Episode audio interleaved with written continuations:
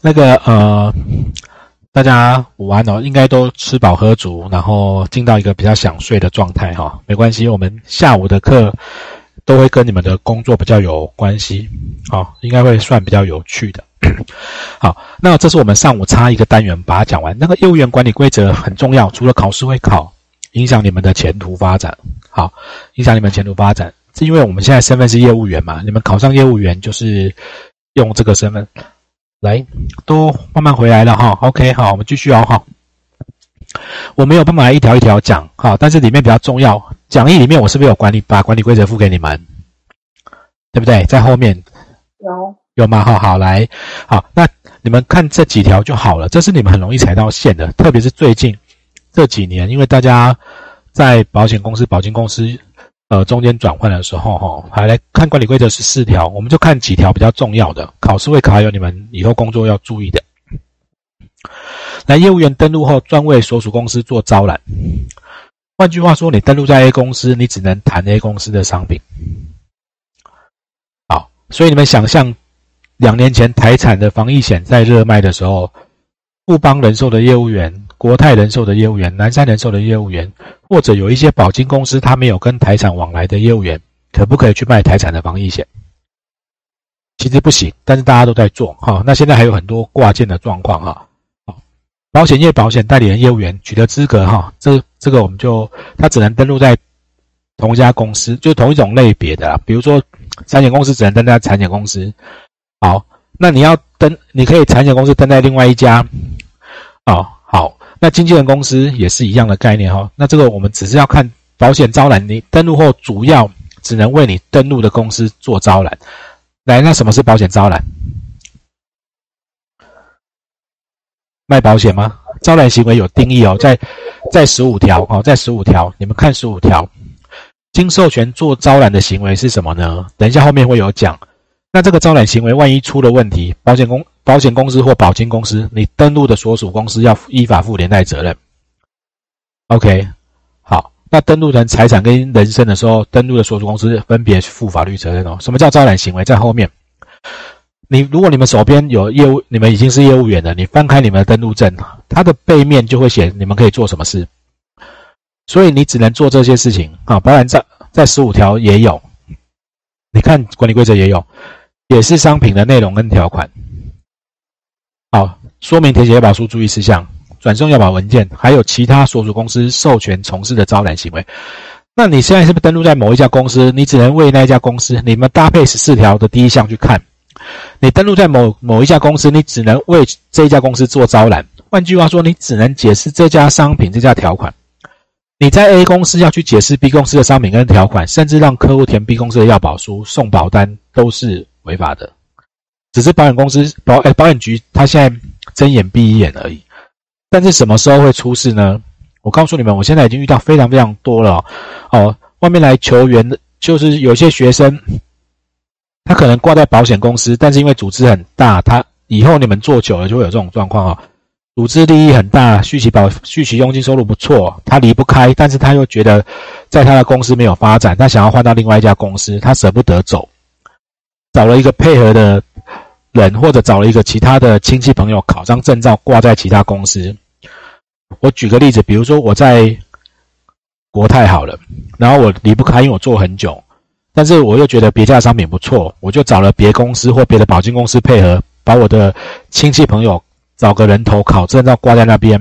那要买别家的商品，我就透过他卖。那其实都是踩到那种这个部分了哈。好。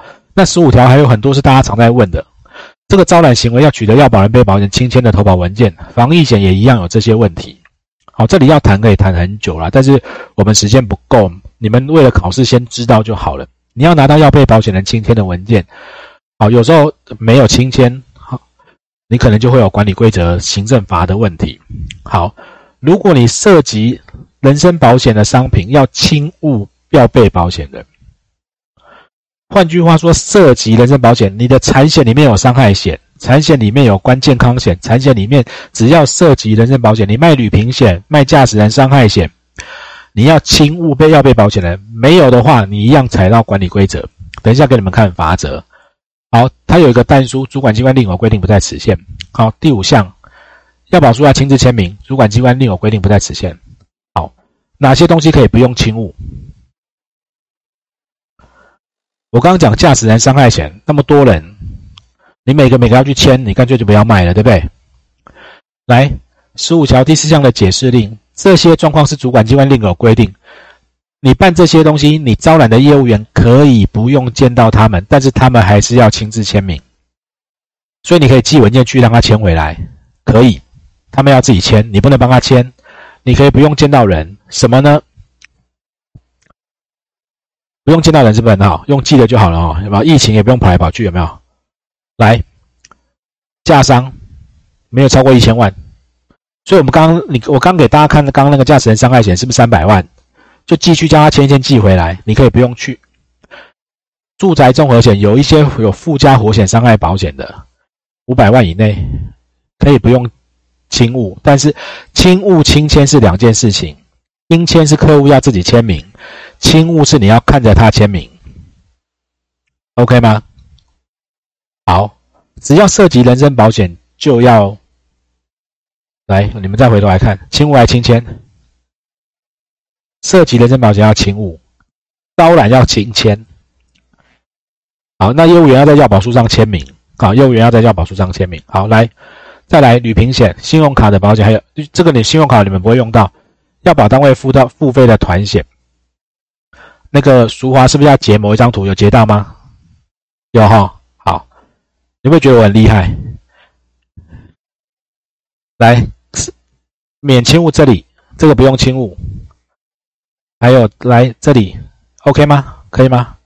好，来，还有一个。旅平险，啊，团体成员自己付保费的旅平险，但是它保额有限制，国内一千五，国哎，国内五百，国外一千五，这些你可以把信寄过去叫他签回来，你不会违反业务员管理规则。好，然后有些措施可以用一些措施，但这跟我们比较没有关系啊。如果是要团体团保，如果那个。要保单位他出具盖大小章的声明书，比如说一个企业有一百个有一千个员工，要保单位就是公司出了声明书盖大小章，好证明他要帮他投保，那你可以不用见到一千个员工，可以不用亲但他们员工还是要亲签，不用亲误跟不用亲签要分得出来哈。微信保险这跟你们比较没有关系，好代替亲误。那刚刚是不是第十五条的第五项是不是业务员要在要保书上签名？来，请问行动投保，你有在要保书签名吗？勉强算是有。好，如果你们做寿险的，来慢慢在做这些放宽哦，以后可能都不用签了。就是如果这跟我们也没关系哈，像有些产险，他你们做强制险，有些是产险公司的业务员，好，电子要保书有载明登录证字号，或者他在登录的时候账号账密啊，哦，所属公司的账密。有 key 的话，就视同他有签名。你用你公司给你的账号密码去登录，然后他做了内部控内控作业，都做管控都做好了，主管机关也都同意了。你用你的账密登录，就视为你你已经在上面签名了。你依管理规则已经签名，虽然你没有签，当做你签了。好，这个一直都在放宽啊，这个显示令一直在变哈，就是未来大家一定都可以远距投保，就不用签在上面，什么按指纹认证、人脸辨识啊，就当做签名哈，慢慢在改。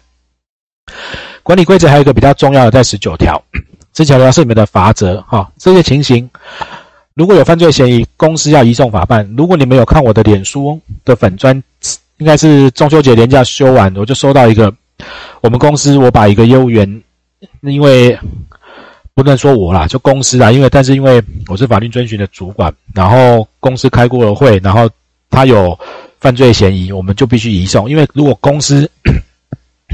你看他的，我 加加快讲快一点，是怕真的讲不完哈。来，他叫做业务员有犯罪嫌疑，行为是所属公司应。我如果我们公司没有移移移送侦办，公司会有问题。我们送办，如果他是清白的，检察官会还他清白。OK，好，那停招有几个？这个我都很快带你们看过去，这个你们自己看都看得懂，只是你们常常会踩到哦。有些权益没有说，或故意不说清楚，啊，怎么投资性保单有风险的问题啊，啊，照会加费等等，哈，叫业务员，哎，业务员说死客户做不实告知，或者明明知道他说谎，你也不不不讲。那现在因为消费者很容易录音录影举证啊，所以你们一定要非常非常的小心哈。来叫他啊，不要告知啊，不要告知哈。来放错价放用，这都不用讲哈。不当的方法，不当方法哈，这个很讨厌。这个主管机关或者评议中心常常会认为他觉得不 OK，他就觉得是不当，这解释空间很大。消费者有时候去申诉了以后，然后评议中心觉得你这个销售不是很恰当，那就变不当的方法。来招聘这比较少遇到，来代签章，防疫险有很多人帮客户签。我跟你讲，那个契约有没有效是一件事情，但是你们绝对都踩到保险业业务员管理规则的行政法。那这代签等下怎么罚来？这个是主管机关定的，好，所属公司十九条第一项惩处参考标准跟犯罪移送的参考。来，代要被保险人签章在这里，代签章叫做停止招揽一年，因为现在最严重就停止招揽一年。那我再告诉你，你代签两份要保书就是两年，三份就三年，它是累计的。那超过两年就撤销登录。累计两年就超过车，好，代签章，未经同意填写文件啊，所以经过同意，你可以帮他写七遍，写什么没关系，但不能帮他签名，就算他同意也不行。好，叫他终止契约买新约，解旧约买新约，导致受损害。很多业务会说，我叫他解旧买新，他没有受损害啊。可是有一天他如果他觉得他受损害呢，你就踩到这一条。我收保费，挪用保费，来登录证供他人使用，使用他人登录证。我在 A 保险公司单一公司，我跟 B 公司的，我把我太太挂在 B 保金，因为我不能卖。然后我我虽然签约都把我太太带去，但是我说明商品的时候，是不是我在说我在国泰去说明台产，我在国泰去说明全球？那全球这是别另外一个业务员的东西，就会踩到登录证供他人使用或使用他人登录证，这一样会有问题。好，都要很小心。境外保单现在是刑法。啊，这个不当的比较，这个你们要很小心哈，在网络上发言，不要保管保单，保单赶快送给客户。好，这都很快让大家看一下，这重要了哈，这很重要。来，五年内停止招揽，这选择题会考啊，累计两年这是修法啊。五，所以刚刚那个代签名一件一年，两件两年，就直接撤销登录。撤销跟注销要会分，好，撤销就要重考，注销就是直接换一个公司再登而已。你离职是注销还是撤销？离职是注销哈，离职是注销登录哈。那如果被撤销，就就是重考了，就是重考哈。好，火速讲完，我们看一下练习题，我们就要结束保险法规的单元，要进到实务哈。来，谁可以招揽业务？我可以。以上皆是。以上皆是啊，错。答案是 C。因为经纪人是洽定契约，代理人是代理保险公司执行业务。你们如果看来翻讲义的保险法八八之一九第这三条，嗯，依法招揽保险的只有叫做保险业务员哦。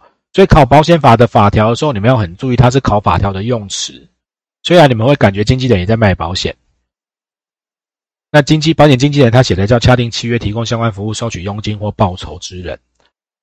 代理人是代理根据授权书或代理契约帮保险公司代理执行业务的人，只有业务员会帮保险业、保险经纪人公司、代理人公司、银行做保险招揽，所以这题的答案是 C 哦，OK 吗？哈，不要踩到陷阱，因为他考的是法条。好，管理规则：已领得代理人、经纪人的职业证书，登录为保险业务，何者正确？业务员跟经纪人身份是不能重叠的，所以他要撤销登录。你不能有一半是业务员身份，一半是经纪人，什么人身经纪人、财产业务员不行。OK，所以你拿到职业证书的业务员，哈，业务员就撤销登录。这答案是 A 哈，这个都在你们那个题库，不然就要去刷 APP 哦。我常我会跟大家一直强调说，上这个课是希望大家要理解的部分，我会讲清楚，让大家有概念。但是要记忆、要背诵的，你还是要去刷题库会比较清楚了哈。来，保险契约有代理人订立者有何限制？来翻保险法四十六条，不然用猜的，你们觉得应该是 A、B、C、D 哪一个？猜的你们会觉得是哪一个？一 A B C D，然后你说一是英文的 e 还是哦 D 哦 B B A B A B 的 B，好 B 好啊好要英仔明再再待定而已。然 后这个在保险法四十六条，来一方违背特约条款六十八条，答案是不是知悉后一个月内？好，就他他的时间跟六十四条一样啊，只有原因一个月哈。那答案是 A B C D 的 B。B 好，你会发现上完课以后还是要去刷题目。如果你真的要去考试，好，所以那个国龙考很多次，很多次是几次？三四次了，三四次哦，哦，三四次算少了啦。